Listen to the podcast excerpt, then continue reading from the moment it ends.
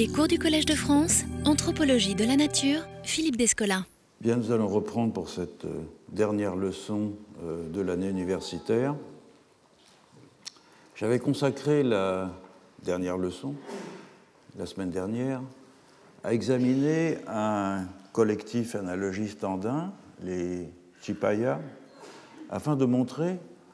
qu'à la différence de l'Empire Inca, sur lequel nous nous étions penchés euh, auparavant, des collectifs de ce genre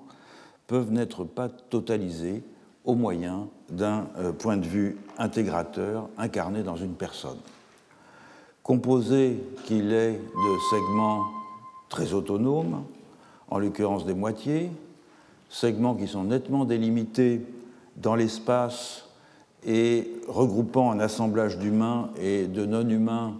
soigneusement distingués, le collectif Chipaya paraît composé d'éléments juxtaposés qui ne fonctionnent jamais comme un tout. Or, j'avais rappelé les analogies qui existaient entre ce que cette disposition euh, des oratoires que les habitants euh, de Chipaya appellent des silos, les oratoires qui sont euh, disposés le long d'alignements, et par ailleurs le système des seques de Cusco. Dans les deux cas, il s'agit d'un dispositif spatial regroupant dans des alignements, irradiant à partir d'un centre, à la fois des divinités et des lieux où on leur rend euh, un culte, des séquences temporelles, historiques et calendaires, et bien sûr des ensembles spécifiques d'humains. Certes, à Chipaya, il n'y a personne au centre de ce réseau en étoile. Pas de roi divin pour représenter l'ensemble, pas d'un cas pour servir de principe de totalisation. Mais il y a un site sacré, le Torre Malcu, la tour de l'église, au sommet de laquelle se réalise le seul rite qui réunit les deux moitiés de Chipaya. En ce sens, et pour modeste qu'elle soit, la tour de Chipaya constitue, tout autant que l'imposant temple du soleil de Cusco, le foyer d'un réseau de coordonnées et d'emboîtements qui fait tenir ensemble les segments d'humains et de non-humains du collectif, de telle manière que la totalité peut être représentée à partir d'un point de vue unique, même si c'est seulement une fois l'an, dans un rite auquel ne participe qu'une poignée d'officiants, mais dont le déroulement et la signification sont connus de tous. Et donc l'existence d'un agent humain pour synthétiser les euh, singularités dont le collectif est composé, euh, cette existence, elle n'est aucunement indispensable, pourvu que les rites de complémentarité qui se substituent à cet agent et le site central qui définit sa position continuent à jouer leur rôle de totalisation pour l'ensemble des éléments de ce collectif. La question que je voudrais aborder aujourd'hui euh, est de savoir comment évoluent ces collectifs analogistes, andins, acéphales, dans le genre de Chipaya ou d'autres que nous avons euh, évoqués lors de ce cours, comme Socaire dans le nord du Chili ou Macha en Bolivie, lorsque ces collectifs sortent de l'isolement relatif qui était le leur au moment où des ethnologues les ont décrits euh, dans le dernier tiers du XXe siècle. Comment l'assemblage sociocosmique d'humains et de non-humains qu'il constitue peut-il se reconfigurer face à des régimes d'encadrement administratif, des formes d'exploitation de l'environnement, des ontologies politiques et des bouleversements écologiques qui transforment en profondeur leurs conditions d'existence. Mais aussi comment les, agencements euh, analogistes traditionnels peuvent-ils être mobilisés comme des ressources pour s'opposer à la spoliation territoriale et à l'exploitation économique et contribuer en retour à construire des mobilisations cosmopolitiques alternatives aux mouvements sociaux plus classiques fondés sur les revendications d'autochtonie, les appartenances de classe ou la lutte contre la dégradation écologique. On ne sera guère surpris d'apprendre que cette mise à l'épreuve des collectifs analogistes dans la globalisation, c'est-à-dire leur rencontre au fond d'un macro-collectif dont ils découvrent soudain qu'il les englobe, cette euh, mise à l'épreuve, elle touche au premier chef leurs usages de la terre.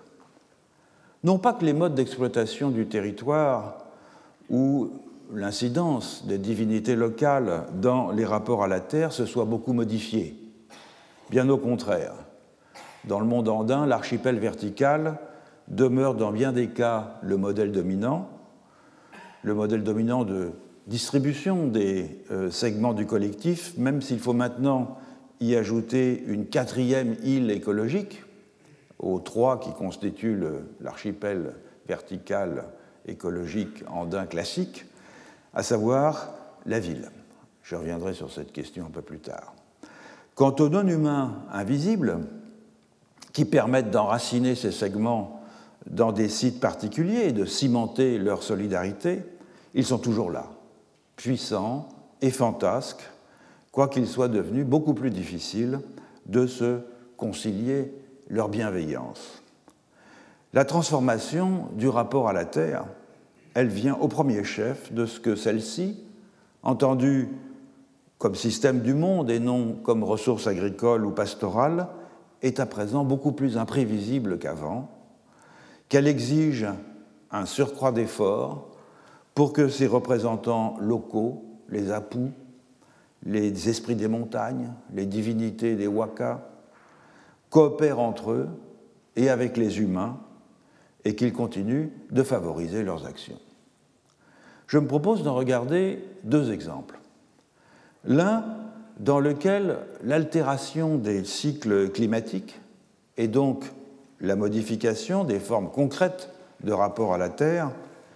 que cette modification provoque sont imputées aux divinités locales, courroucées par le manque d'égards dont elles sont victimes. L'autre exemple montre au contraire que les mouvements de mobilisation sociale peuvent inclure ces divinités et leur faire jouer un rôle de sujet politique en accord avec la place éminente qu'elles occupent dans le maintien des rapports de bonne intelligence entre les composantes humaines et non humaines des segments, rapports qui se voient soudain compromis lorsqu'un tiers extérieur intervient, en l'occurrence les entreprises minières transnationales omniprésentes dans le monde andin. Je vous mets ici la bibliographie que je vais utiliser euh, aujourd'hui, en tout cas les références que je vais mentionner euh, dans euh, la leçon. J'ai choisi pour le premier exemple une population andine relativement isolée et quasi mythique, les Kéros. Les Kéros qui ont été rendus célèbres par une expédition de l'université de Cusco en 1955, euh, il les transforma en figure éponyme de l'authenticité autochtone et euh, en dernier gardien, si l'on peut dire, du passé euh, incaïque authentique, surtout après la publication du compte-rendu de l'expédition en publication en 1983 sous le titre Quero, el último Ailu Inca, le dernier Ailu Inca. Il est vrai que les Queros sont restés euh, très isolés géographiquement. Ils sont situés à environ 200 km euh, au nord-est de la ville de Cusco, sur le flanc oriental de la cordillère de Vilcanota, dispersés entre des villages et des hameaux, généralement situés à l'étage de la Puna, au-dessus de 4000 mètres d'altitude. Donc ils sont Cusco est là, Ici, c'est le département de Cusco à l'intérieur du, Pérou, et les Queros sont situés ici. Et voilà une maison euh, à l'étage supérieur de la euh, Puna. Pourtant, l'éloignement des Kéros ne les avait pas euh, protégés de la rapacité néocoloniale. Et au moment de l'expédition de 1955, une partie des communautés Kéros résidait sur les terres d'une hacienda où ils étaient soumis à un régime d'exploitation de type féodal, puisqu'ils devaient travailler au moins une moitié de l'année au service du propriétaire pour avoir le droit de cultiver euh, leur propre lopin euh, de pommes de terre, un régime qui prit fin euh, en 1964 lorsque la propriété de la terre fut transférée aux Queros. Les Queros ont suscité, depuis cette expédition de l'Université de, de Cusco de 1955, un intérêt constant de la part des ethnologues. On peut d'abord citer les deux grands noms, deux grands noms de euh, l'anthropologie andiniste péruvienne qui faisaient partie de cette expédition de 1955, euh, Oscar Núñez del Prado et Efraín Morote Best, auquel se joindra plus tard une autre grande figure de l'anthropologie péruvienne, Jorge Flores Ochoa. Un peu plus tard, euh, Thomas et Helga Müller dans les années 70, euh, Peter Getzel dans les années 80, Jan Leborgne et Holly euh, Whistler euh, dans les années 2000. Toutefois, ma source principale aujourd'hui sera l'enquête menée au début des années 2010. Je reviens à la bibliographie. je, je, je vous signale que la totalité de la bibliographie, en principe, devrait être maintenant sur le site pour toutes les leçons euh, de, ce cours. Donc ma source principale sera l'enquête menée au début des années 2010 par euh, Jeremia Cometti, un jeune ethnologue suisse qui était venu parler dans mon séminaire euh, l'année dernière, je crois, et qui a travaillé sur la perception du changement climatique par les Keros, qui est l'objet de sa thèse, publié euh, l'année dernière sous le titre Lorsque le brouillard a cessé de nous écouter. En effet, non seulement le réchauffement global provoque dans cette région une importante récession des glaciers, on pense enfin on, sait, on a, vérifié qu'environ 60% de la couverture glaciaire, ce qui est énorme, a disparu euh, dans le massif de Vilcanota, mais euh, le réchauffement climatique a aussi commencé à affecter durablement le régime des pluies et l'amplitude thermique, transformant ainsi euh, les conditions de pratique de l'agriculture et de euh, l'élevage. Et pour comprendre la nature de ces effets et la façon dont les Keros l'interprètent, il faut d'abord évidemment brièvement décrire leur système de subsistance. Les Keros, les qui parlent encore majoritairement quichua, représentent une population en fait assez faible, d'un peu moins de 2200 personnes, réparties en cinq aïlous euh, principaux, dispersés dans plusieurs villages, chaque aïlou euh, constituant une communauté autonome dont les effectifs varient entre un peu moins de 900 personnes et un peu moins de 300 personnes. Euh, qui est dirigé par des autorités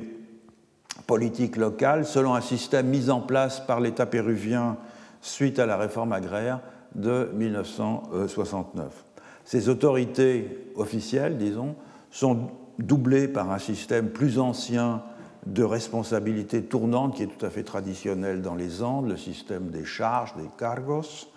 euh, dont euh, les fonctions euh, qui étaient jadis politiques sont maintenant devenues essentiellement des fonctions rituelles.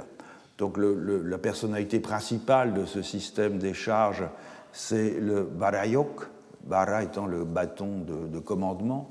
euh, et euh, ses adjoints qui sont chargés de financer et d'organiser la fête qui célèbre le changement des autorités traditionnelles et qu'on appelle le Chayampui. Les Keros perpétue un système d'archipel vertical à l'intérieur d'un territoire dont ils ont euh, l'usage euh, exclusif. C'est un archipel qui se déploie dans son extension maximale entre le sommet du euh, Wamanlipa, qui est à 5690 mètres et qui est en même temps l'une des divinités les plus importantes de leur panthéon, jusqu'à la forêt amazonienne, vers 600 mètres d'altitude. C'est donc un archipel très étendu, et à l'intérieur de cet espace, les Keros exploitent classiquement les trois étages écologiques dont on a déjà beaucoup parlé euh, ici, la Puna, qui est la zone de résidence principale entre 4600 et 3800 mètres, l'étage intermédiaire qu'on appelle dans toute cette région en quichua la Kiswa, qui se euh, situe entre 3800 et 3200 mètres, tandis que la zone boisée et chaude de la Yunga euh, se situe entre 2400 et 1400 mètres. Et chaque famille entretient des maisons dans chacun de ces euh, étages, parfois plusieurs à l'intérieur d'un même étage, et euh, mène ainsi une existence semi-nomade dictée par les cycles de transhumance du calendrier agropastoral. La partie haute de la Puna est euh, réservée aux troupeaux, aux troupeaux d'alpaga et de lama, lesquels exigent une présence humaine continue, notamment pour repousser les attaques de, prédateurs comme les pumas qui interviennent depuis les altitudes. Eux aussi, ils ont un, archipel écologique très vaste, euh, à la fois du nord au sud des Amériques et en altitude, puisqu'ils sont présents de la forêt amazonienne jusqu'aux euh, étages les plus élevés euh, de la Puna. C'est ce qui explique cette nécessité de veiller sur les troupeaux, la résidence permanente d'au moins quelques membres de la famille à cet étage, qui est particulièrement appropriée pour l'élevage, du fait de la présence de prairies de graminées dures comme l'ichu, qui prospèrent dans des sols qui sont à la fois bien drainés et en même temps euh, euh, protégés de la sécheresse par l'infiltration euh, de l'eau des glaciers. C'est dans la partie la plus basse de la Puna, vers 3800 mètres, que les Kéros cultivent la pomme de terre. Et c'est une variété de pomme de terre qui s'appelle Rokui et qui est adaptée à l'altitude, mais aussi qui est employée pour faire le chunyo, ceux d'entre vous qui ont voyagé dans les Andes savent ce que c'est. C'est une pomme de terre déshydratée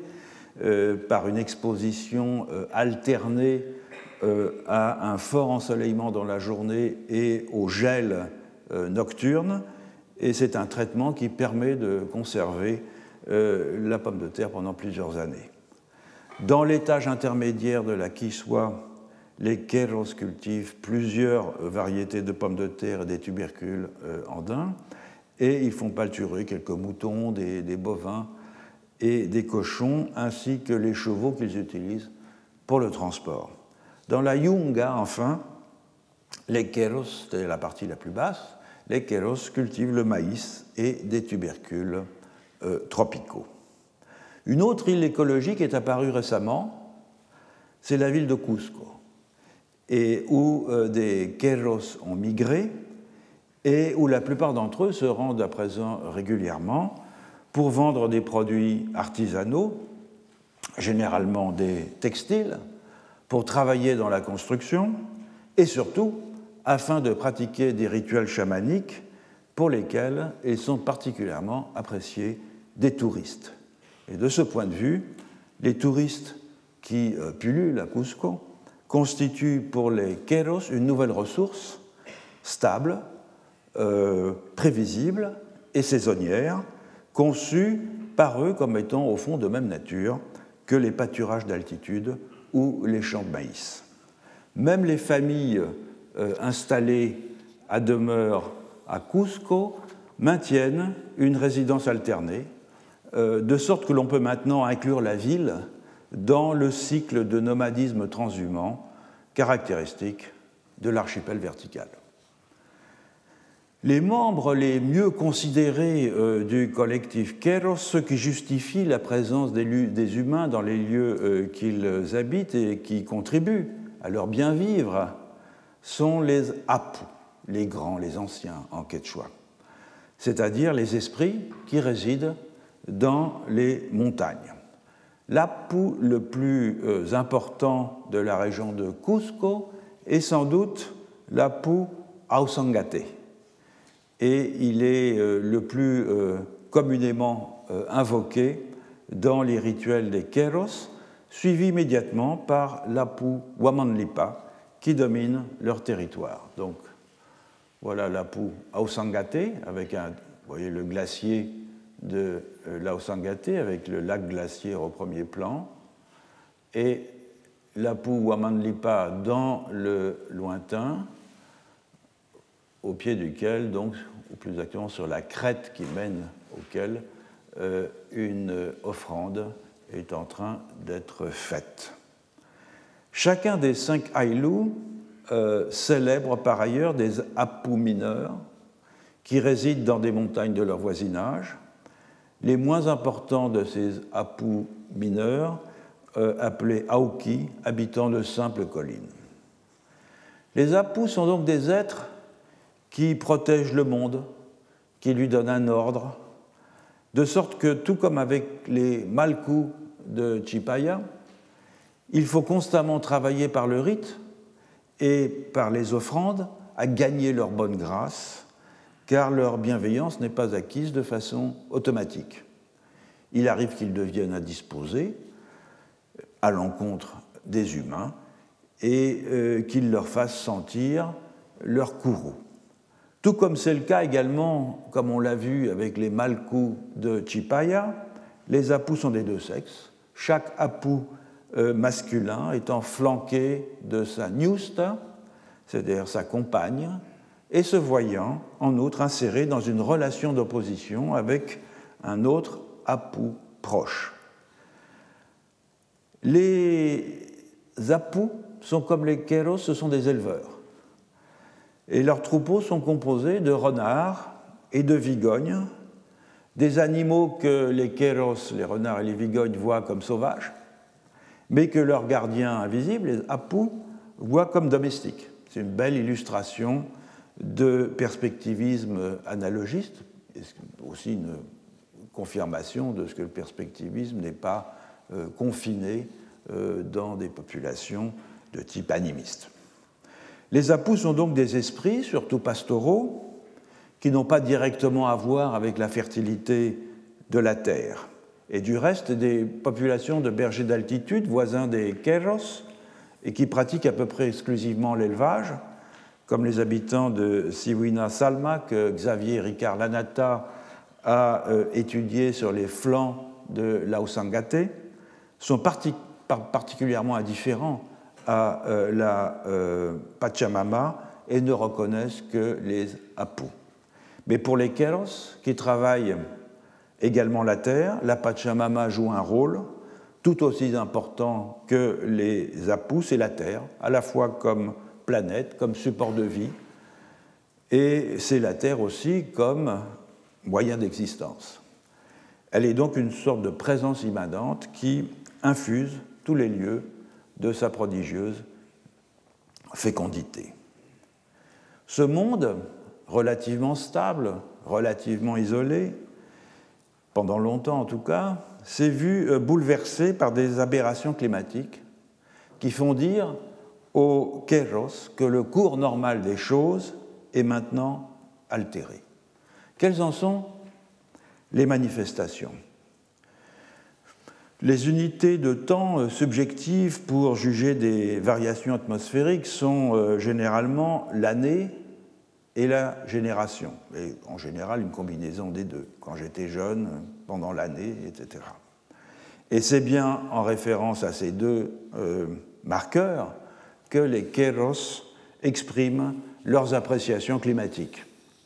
De la vie de tous, la pluie est la variable la plus déterminante. On distingue bien dans la région une saison des pluies qui va théoriquement de janvier à mars et une saison sèche qui s'étend de juin à décembre. Mais en réalité,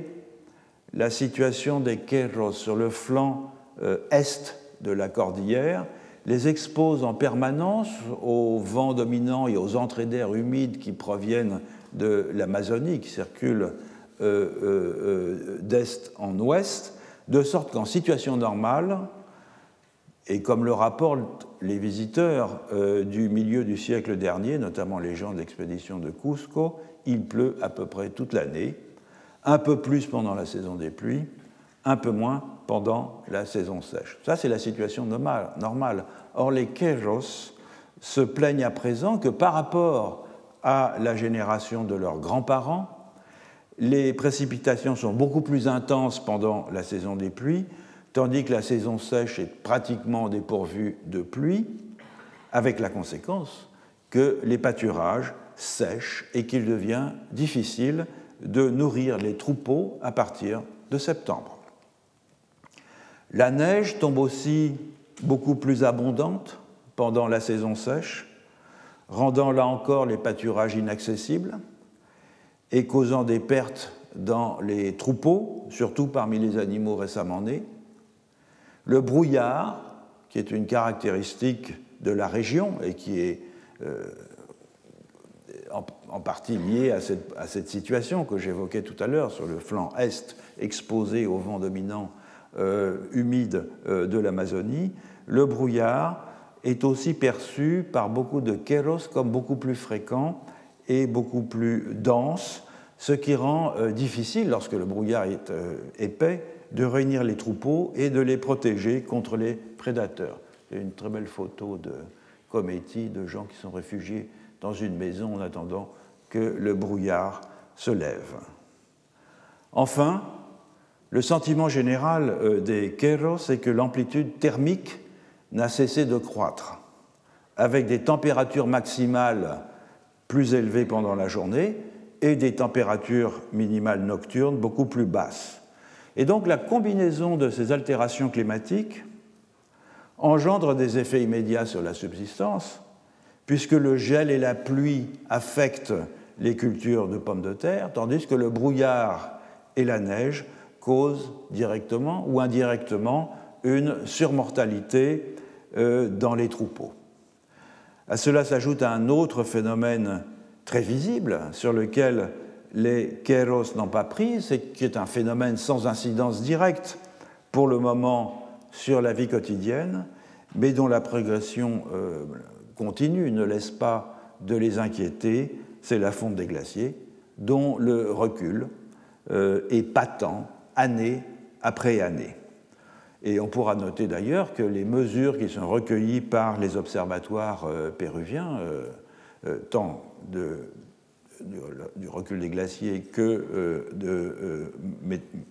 des instituts météorologiques, confirment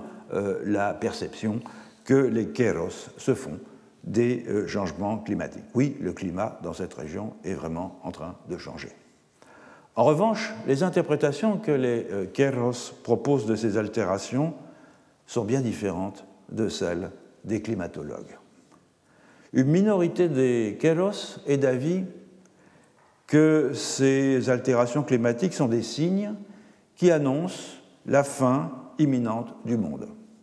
C'est une interprétation qui fait se rejoindre les euh, prédictions apocalyptiques des églises pentecôtistes qui sont très présentes dans les Andes boliviennes, euh, rejoindre donc avec un thème euh, classique propre à la temporalité des collectifs analogistes qu'on retrouve dans bien des régions du monde dans ce genre de collectif, à savoir l'idée de la succession à intervalles réguliers de destruction cosmique suivie d'un renouveau. Et dans le monde andin, cette euh, cyclicité euh, catastrophique est connue en général sous le nom de Pachacuti. Toutefois, la majorité des Querros est plutôt d'avis que les changements climatiques sont en effet de la dégradation de leurs relations avec les divinités. Comme c'est en général la règle en pareil cas, ce sont les kéros les plus âgés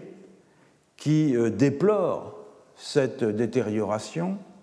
et qui attribue à l'abandon des rites et des pratiques traditionnelles le courroux des apous et les bouleversements qu'il entraîne. Par exemple, le spécialiste rituel qui avait pour fonction d'appeler le gel ou la pluie, qu'on appelait l'arawira, a maintenant disparu. Et en collaboration avec les chamans, sa mission était de consulter les apous et la Pachamama, d'observer les étoiles, d'observer les cycles euh, météorologiques, de façon tout à la fois à prévoir le temps et à influer sur lui euh, au bénéfice de la euh, communauté. Il était nommé par les plus sages, il était un médiateur au fond entre les kéros, les divinités, et les phénomènes atmosphériques. De façon plus générale, la différence des Apu et de la Pachamama au sort des Keros viendrait de la quasi-disparition des grandes cérémonies collectives sous la houlette des chamans,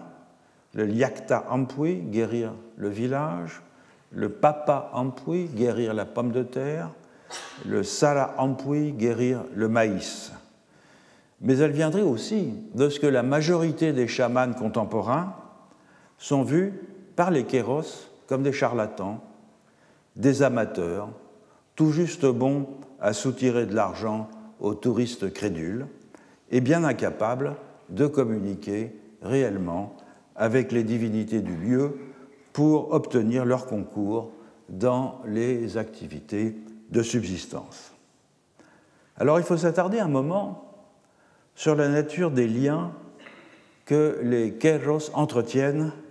avec les divinités de la terre pour mieux comprendre ce qui se passe quand ces liens se distendent. Le terme qui, en quechua,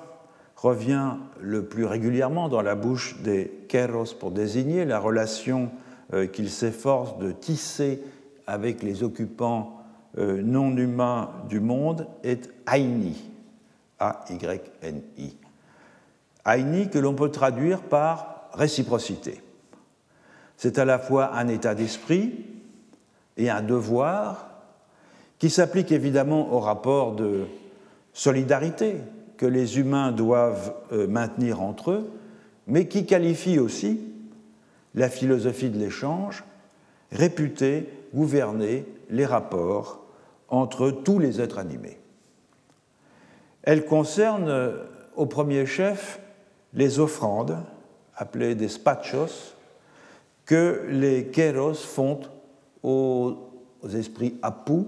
et à la Pachamama. Ces offrandes, ces despachos sont surtout composées de nourriture, de coca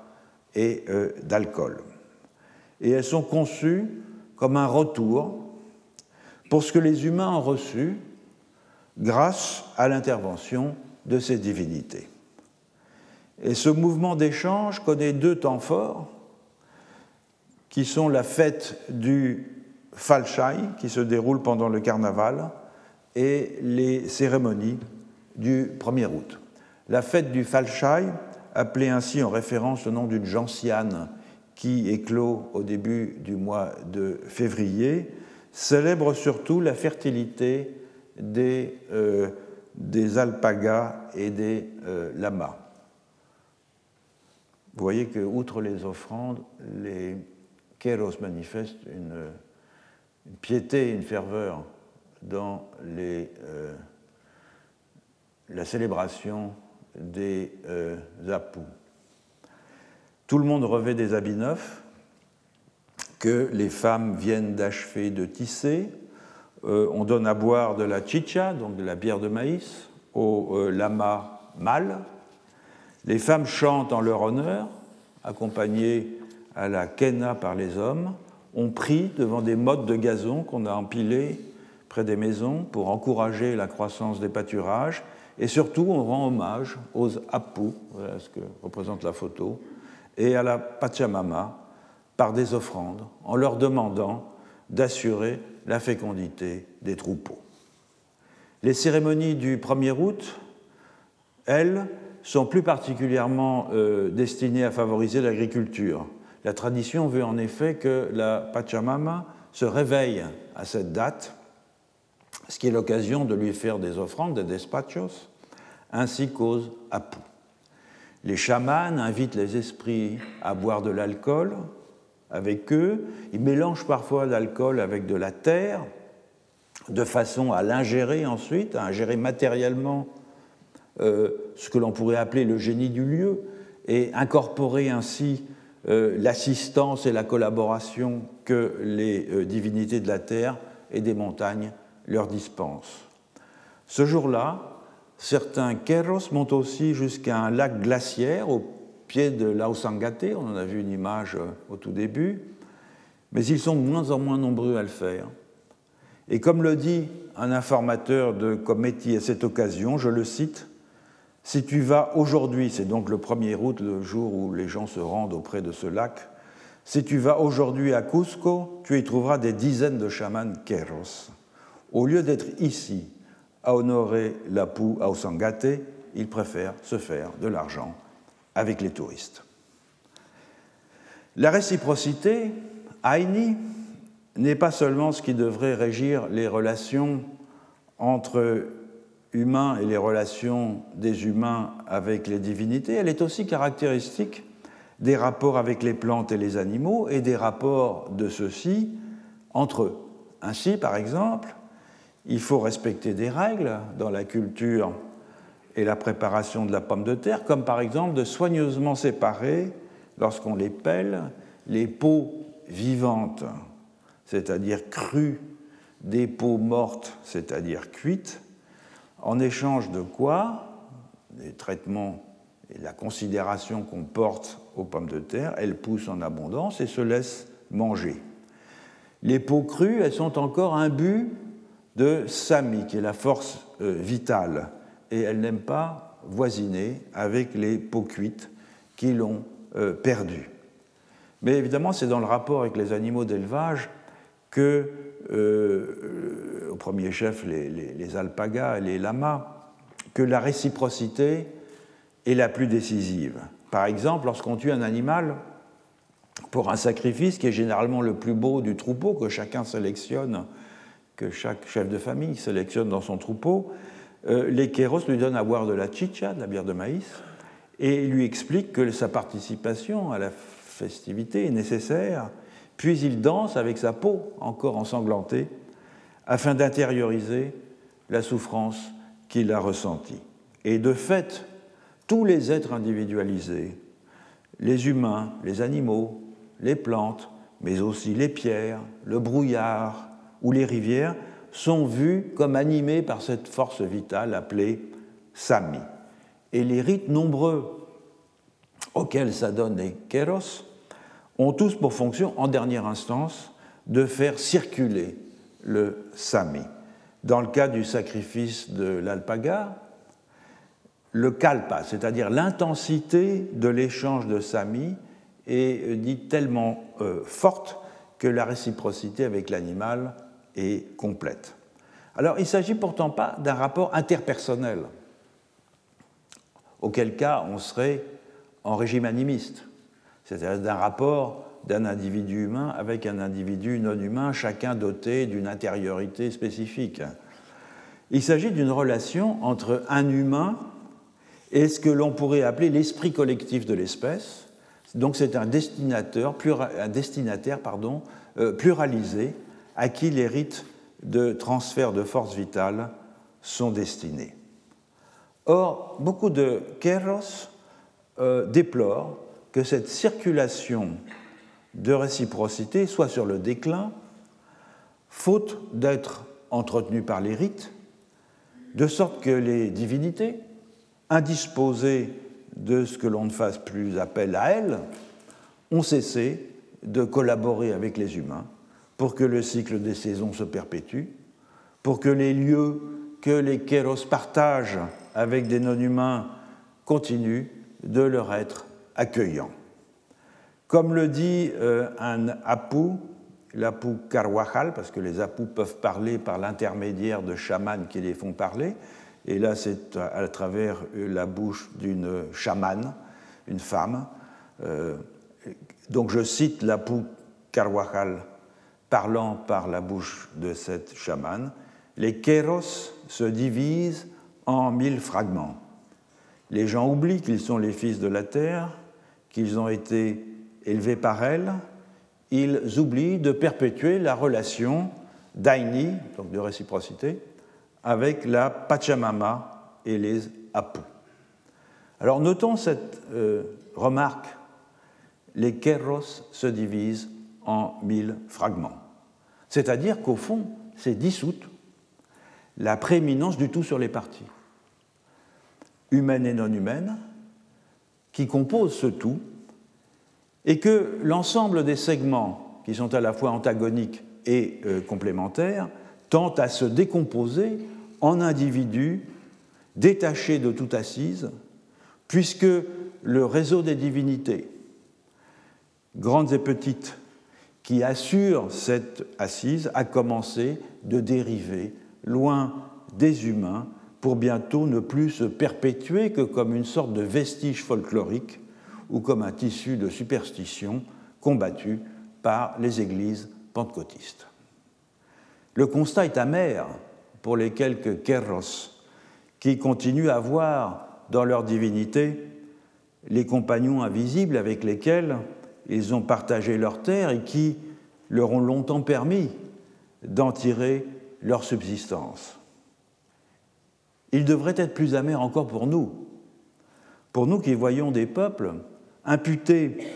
à la dissolution des rapports de solidarité innervant leur cosmopolitique, imputer la responsabilité de la dégradation climatique qui en réalité nous échoua au premier chef du fait de notre insatiable cannibalisme énergétique. Heureusement, heureusement, il existe aussi dans les Andes bien des cas où les membres invisibles du collectif peuvent être mobilisés de façon combative pour lutter contre les spoliations territoriales et contre la dégradation des lieux. Dans un article publié dans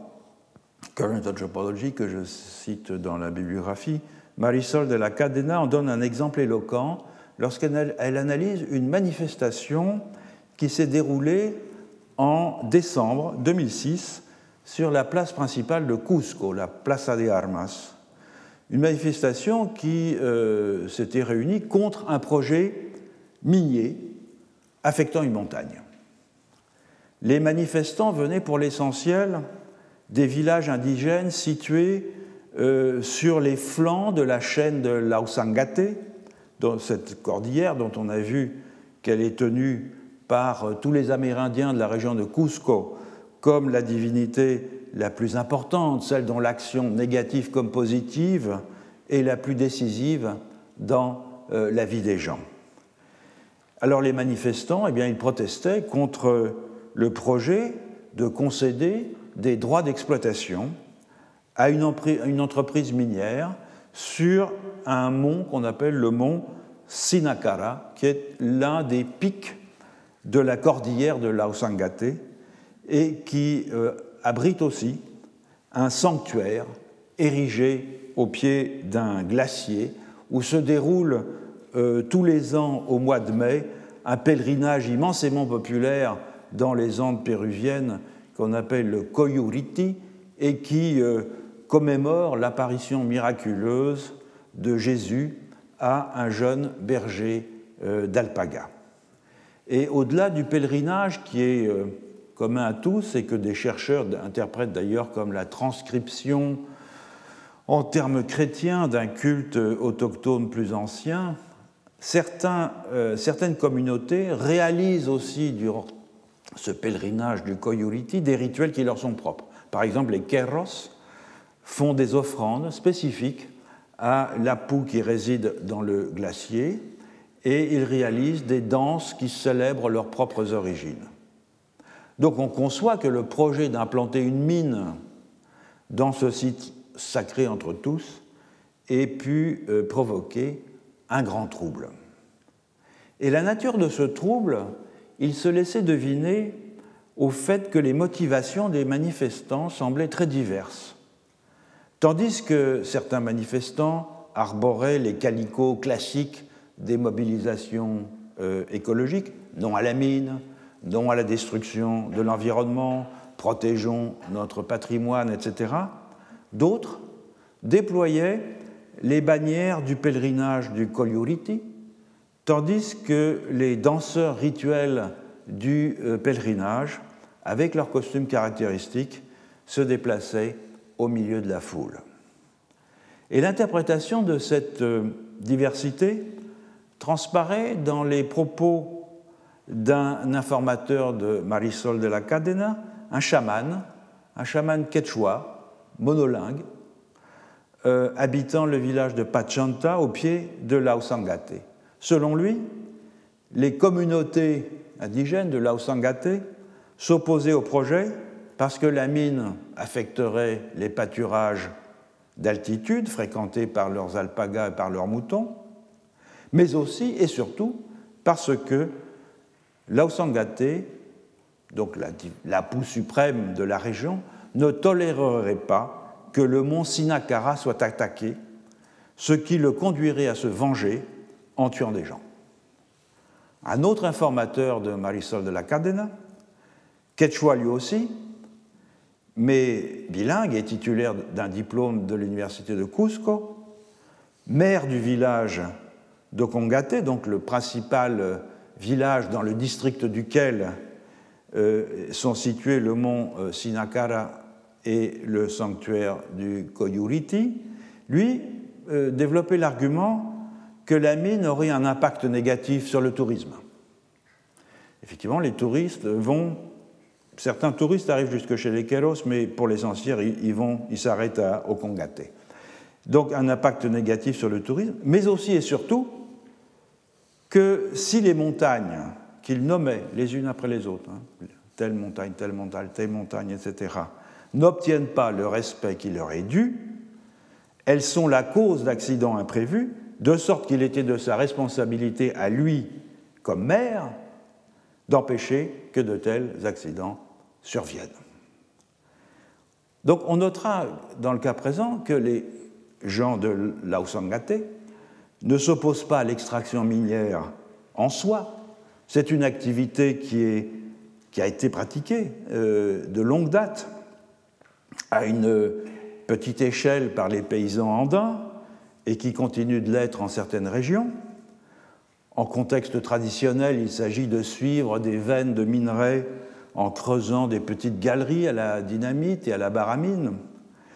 Et c'est une opération dangereuse, évidemment, euh, non seulement en raison des éboulements,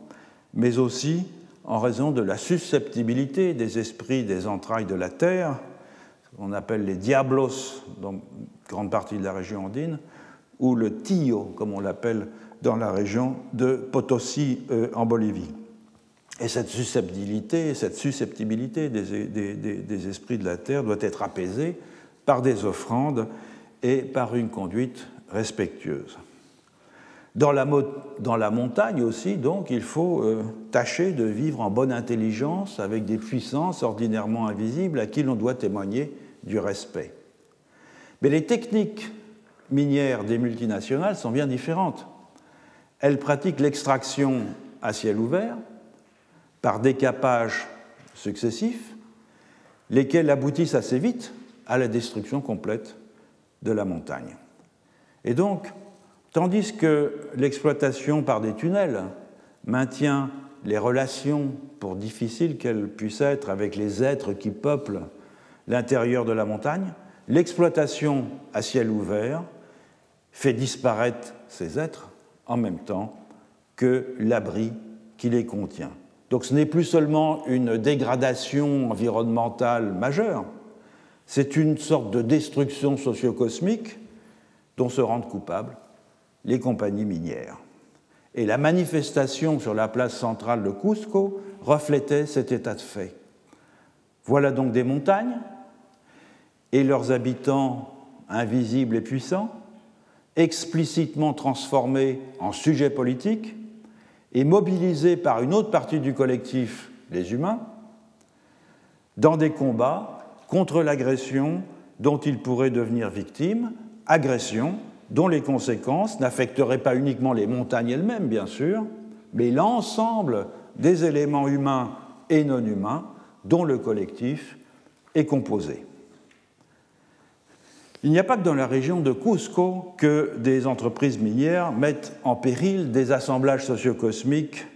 qui avaient survécu à cinq siècles de domination coloniale. Dans son étude sur les luttes entourant l'expansion de la mine d'or du Cerro Quilich dans le nord du Pérou,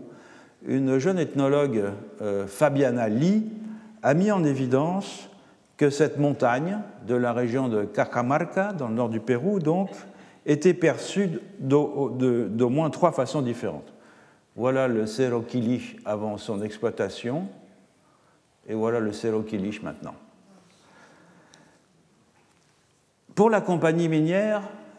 Yanacocha, qui exploite le Cerro Quilich depuis 1993, c'est le plus riche gisement aurifère d'Amérique du Sud.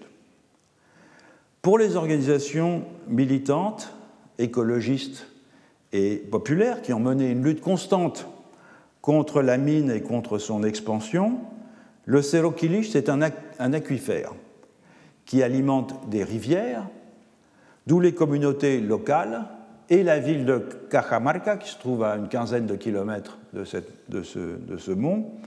tirent leur approvisionnement en eau. Une partie de ces organisations militantes non indigènes emploient toutefois un argument supplémentaire. Pour les populations paysannes qui entourent le Cerro Quilich, disait-il, le Cerro Quilich est aussi un apu, en sorte que cette montagne a pu apparaître comme une entité vivante à respecter et non plus comme une ressource dispensatrice de vie, comme aquifère, ou comme une ressource dispensatrice de richesse, un gisement, à exploiter. L'idée que le Cerro est un apou n'a pas été, au début du moins, défendue directement par les populations locales qui ne se définissent ou ne s'auto-définissent pas comme indigènes et dont beaucoup en outre sont convertis au culte évangéliste. Cet euh, argument, il procède d'un prêtre activiste qui est le fer de lance du mouvement contre l'extension de la mine et qui a eu l'idée de rajouter à l'argument utilitaire de l'aquifère un argument symbolique, à savoir que la montagne est un apou, comme il le dit ou il l'écrit, dans la tradition andine. Même si une telle qualification semblait n'avoir rien d'évident pour les populations locales. Donc les accusations n'ont pas manqué, qui faisaient de ce prêtre un faux prophète, ayant inventé un culte des apous qui n'auraient jamais existé dans cette région. En réalité, l'enquête ethnographique de Fabiana Lee à Cochapampa, qui est un petit village au pied du Cerro Quilich, enfin au pied de ce qui reste du Cerro Quilich, a pu montrer que si le Cerro Quilich n'était pas véritablement perçu localement comme une montagne sacrée, en revanche, l'environnement tout entier était vu comme fourmillant de mauvais esprits. Ces euh, derniers étant les plus abondants et les plus nocifs aussi, comme euh, euh, s'efforçant d'emporter l'âme des humains qui passaient à leur proximité,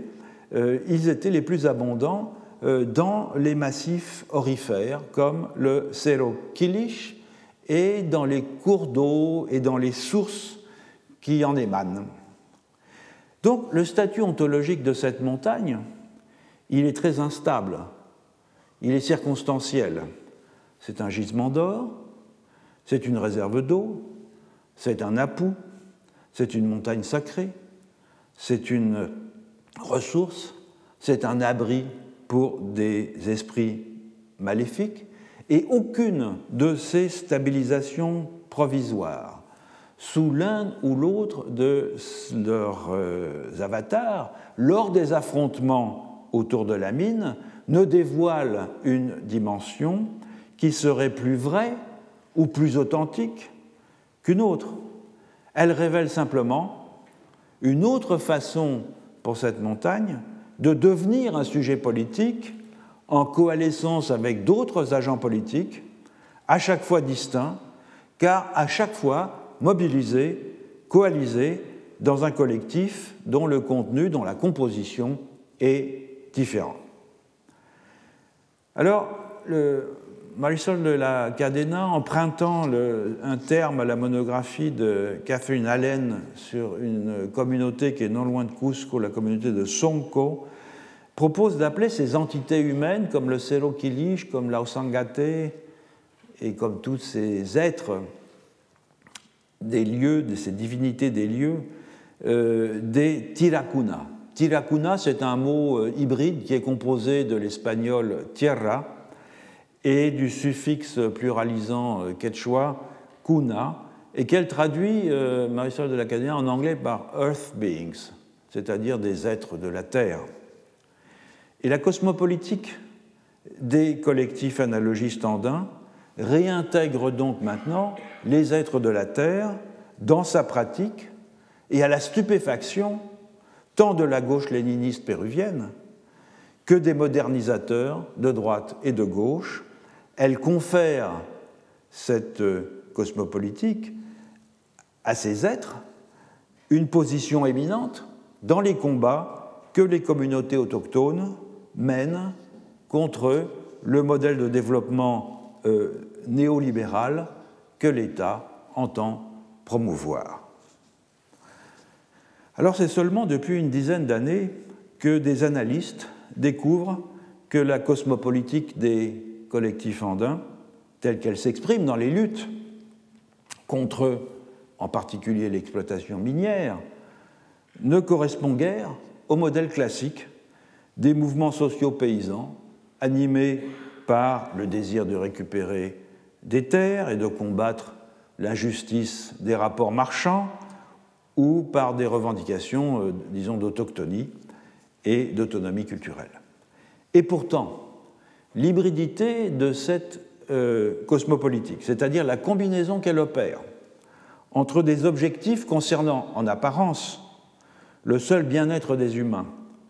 et d'autre part la volonté de transformer en sujet politique un grand nombre des membres non humains du collectif, cette hybridité, elle était déjà présente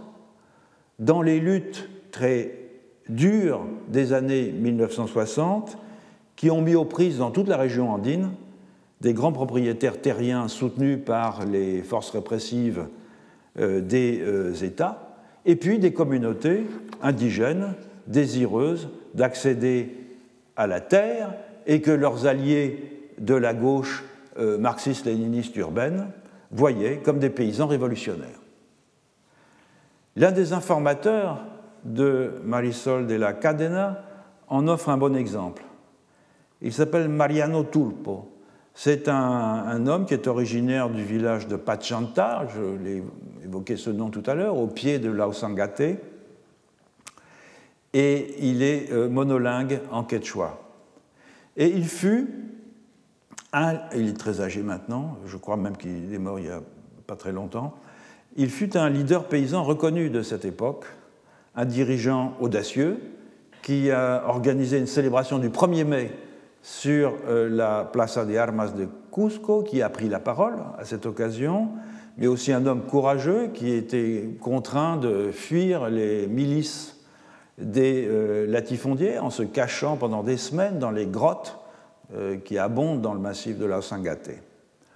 Mais c'était aussi un chaman, Pampamisayuk, c'est-à-dire c'est l'un des degrés les plus élevés de la hiérarchie des chamans dans cette région, et qui avait donc pour mission aussi de faire l'intermédiaire avec les Tilikuna, avec les êtres de la terre avoisinant son village. Et malgré l'alliance qu'il avait tissé par nécessité avec les militants révolutionnaires péruviens, son objectif n'était pas de faire advenir le communisme ou une société sans classe. Son objectif, c'était de récupérer la terre de son Ailou, en grande partie monopolisée par un propriétaire d'Hacienda. Et par Ailou, Mariano Turpo entendait bien plus que son groupe de filiation. C'est quelque chose que j'ai dit au tout début du cours, euh, en soulignant que les noms que l'on donne à des unités sociales ordinairement, euh, euh, et en particulier au terme d'Ailou, qui sont vus comme ne contenant que des humains, en réalité contiennent beaucoup plus que des humains. Comme le dit un autre informateur de Marisol de la Cadena, je le cite, L'Ailou n'est pas le territoire où vit un groupe de gens, c'est l'espace où vit toute la communauté des êtres, les humains, les plantes, les animaux, les rivières, la pluie, tous sont apparentés comme une famille. Cet endroit n'est pas d'où nous sommes, c'est qui nous sommes. Or, pour Mariano Turpo, la terre occupée par l'hacienda, contre laquelle il luttait, était l'Ailou depuis le temps des Incas. Et en tolérant que l'hacienda se substitue à l'Ailou, Mariano et ses compagnons étaient d'une certaine façon la cause de ce que l'Apu Ausangate, la divinité, les ait abandonnés. Et pour mener à nouveau une existence pleine et digne, il fallait donc affronter le latifondiaire. Et bien qu'elle ait pu prendre l'apparence, l'allure d'une classique expropriation des moyens de production, notamment aux yeux des militants révolutionnaires, le succès de la lutte, contre la Siena fut bien plus que cela, l'exercice d'une justice cosmopolitique bénéficiant à tous les humains et non humains du collectif. Ce genre d'événement et les formes de cosmopolitique que nous avons euh, examinées cette année, depuis le roi sacré Chiluk jusqu'au système des Seques à Cusco, exigent une redéfinition de la politique qui donne à ces assemblages d'humains et de non-humains et aux conflits qui les traversent une expression qui ne leur est pas vraiment encore reconnu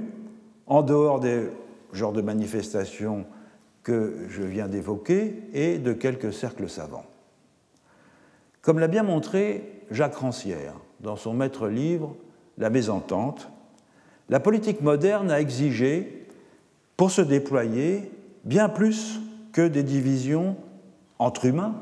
donnant lieu à des affrontements ou à des débats elle s'est fondée en réalité sur une partition du sensible entre l'humanité et la nature qui caractérise l'ère moderne, ou ce qui revient au même ce que j'ai appelé, moi, le naturalisme. Cette partition fut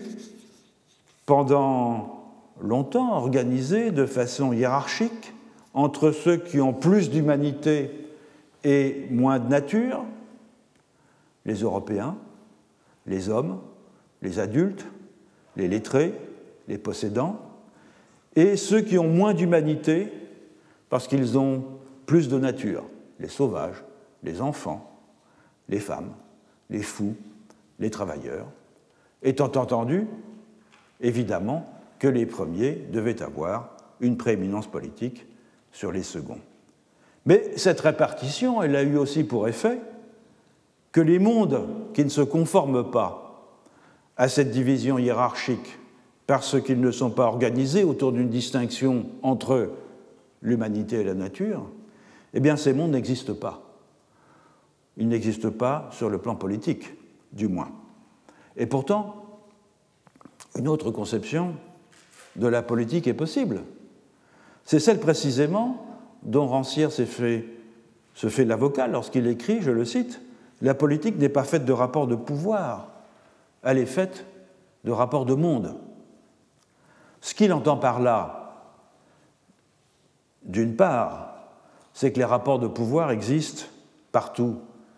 et dans toutes les sphères de la vie, de sorte que l'on voit mal pourquoi l'expression de ces rapports relèverait de la seule politique. Mais c'est aussi qu'un sujet politique, ce n'est pas un groupe qui prend conscience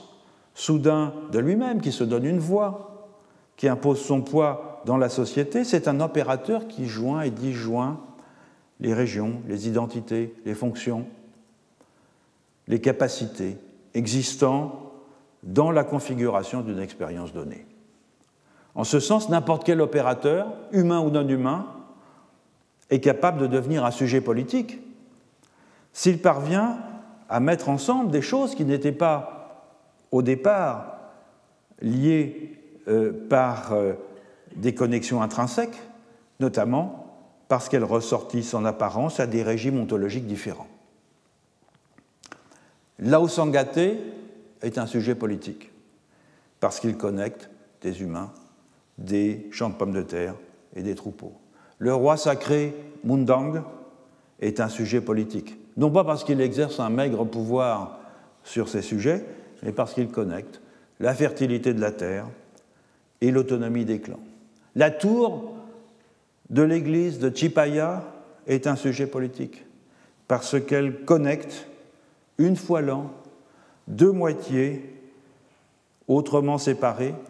avec l'ensemble des conditions qui rendent leur cohabitation possible. Et donc en ces temps où l'idée même de politique s'est affadie, pour ne plus désigner que des techniques de gestion des humains, l'exemple des collectifs que nous avons euh, examinés cette année nous rappelle que d'autres formes de composition des mondes sont possibles, qu'il ne tient qu'à nous de prendre en compte afin de créer les cosmopolitiques nouvelles que le moment présent exige avec urgence. C'est aujourd'hui la dernière leçon, je l'ai dit, et je vous donne donc rendez-vous à l'année prochaine où nous continuerons à parler de ces questions. Merci. Retrouvez tous les contenus du Collège de France sur www.colège-2-france.fr.